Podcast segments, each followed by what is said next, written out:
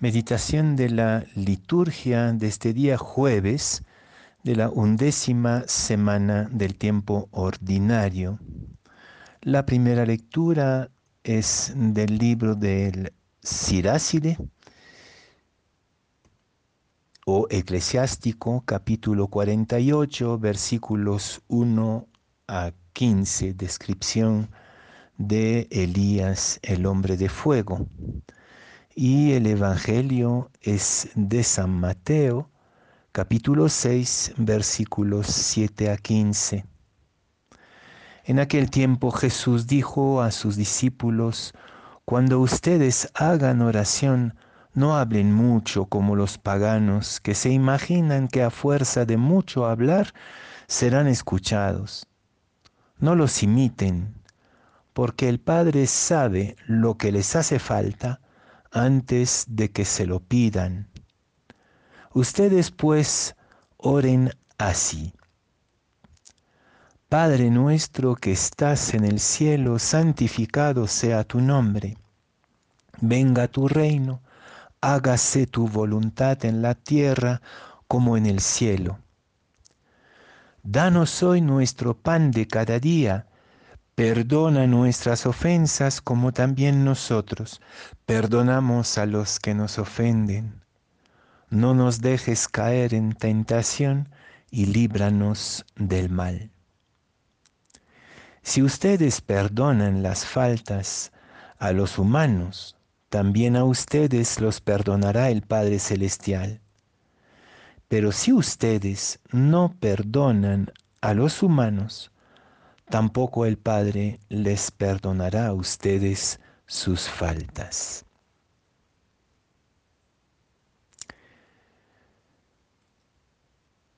Seguimos desde ya varios días con esta contemplación de la nueva ley proclamada en la montaña de Galilea por Jesús. Y de nuevo aparece el pequeño refrán de contraste entre lo anterior y lo nuevo.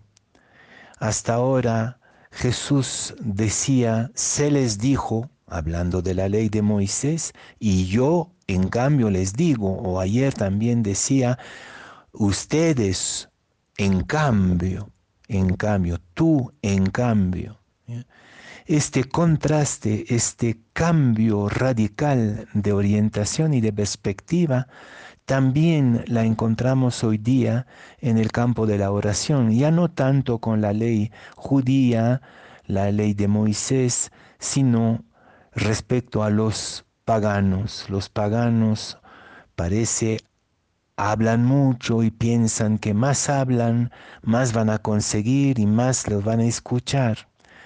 Y Jesús dice, ustedes no necesitan hablar tanto porque el Padre sabe. Y entonces nos regala esta pequeña oración muy sencilla, muy discreta, muy humilde, pero al mismo tiempo como la síntesis de la nueva manera de situarnos ante Dios. Y quisiera aquí primero quedarme con la dimensión fundamental de la oración cristiana, que es su perspectiva solidaria. En ningún momento en la oración del Padre Nuestro aparece el ego, el yo. No, es una relación comercial, bancaria entre Dios y el creyente privada donde uno podría conseguir cosas, cosas para sí, no es imposible. Imposible vivir la oración cristiana si no es en comunidad y en una comunidad solidaria. Este nosotros es la clave de la vida cristiana. Sin el nosotros ya hemos dejado de ser discípulos y discípulas y creo que ya es una enorme interpelación a nuestro comportamiento supuestamente cristiano, como lo denunciaban muy bien ayer Katy y Rafael, un país supuestamente cristiano y dedicado a la corrupción desde arriba hasta abajo. El nosotros es la primera e indispensable conversión del discípulos, del discípulo. Después lo que quisiera subrayar y contemplar en esta oración que conocemos desde la infancia y que repetimos no sé cuántas veces por día, la primera parte es simplemente el deseo de que el sueño de Dios se haga realidad. Toda la primera parte, Padre nuestro que estás en el cielo, santificado sea tu nombre, venga tu reino, hágase tu voluntad. Eh, todos esos términos como cielo, nombre, reino, voluntad, describen simbólicamente el gran sueño de Dios, el sueño de Dios que es el amor, la misericordia, eh, un mundo transfigurado. Nuestra oración no empieza pidiendo cosas, incluso creo que no pide absolutamente nada, vamos a ver también en la segunda parte, sino que simplemente se adecua al sueño de, de, Dios, desea que se realice el sueño de Dios. Y creo que ahí es una gran pregunta. Nosotros seguimos deseando esta utopía, este sueño de Dios, seguimos soñando. En la primera lectura se nos describe a Elías como un hombre de fuego.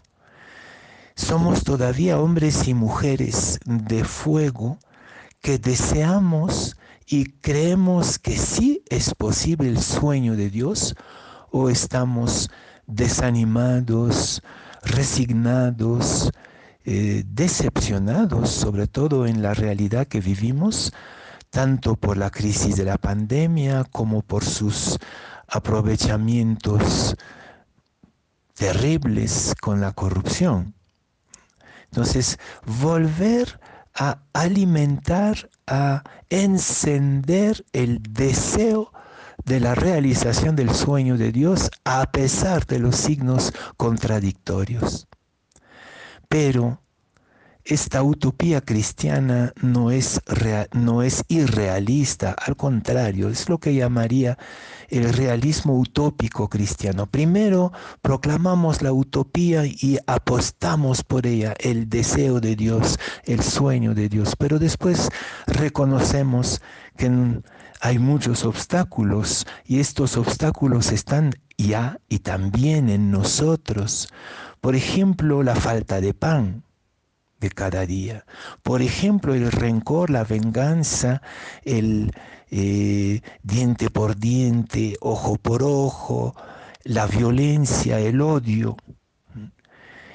Entonces, no es que nos que, que pidamos el pan, no, no es que pidamos cosas, sino que reconocemos que nos hace falta el pan, que nos hace falta el perdón que nos hace falta el librarnos de la tentación y del mal. Estamos en esta situación de tentación permanente, de contradicción interna, de lucha en nosotros mismos y entre nosotros contra el mal. Entonces, soñamos lo de Dios, apostamos por su sueño grandioso, por su utopía, y también reconocemos nuestra realidad contradictoria y la ponemos en las manos de Dios. Y no es que pedimos que, que, que, Dios resuelva nuestros problemas así con varita mágica, sino que reconocemos nuestra impotencia. Lo único que nos queda es amar perdonando a los demás. Y, y, creo que aquí es muy bello lo que dice también San Mateo, ¿no? Nosotros también perdonamos Ah, esa es la clave.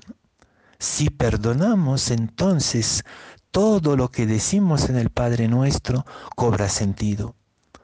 Si no perdonamos, no Dios, Dios no puede hacer nada. Frente a nuestra propia debilidad hay que acoger la debilidad del otro, de nuevo el nosotros. Que en este día y en este tiempo donde estamos muy tentados de desanimarnos, apostemos por el nosotros, consintamos al sueño y al deseo de Dios, a su utopía de reino, y reconozcamos humildemente lo que en nosotros pone obstáculo a la realización de este sueño y empecemos a perdonar, perdonar, perdonar, perdonar.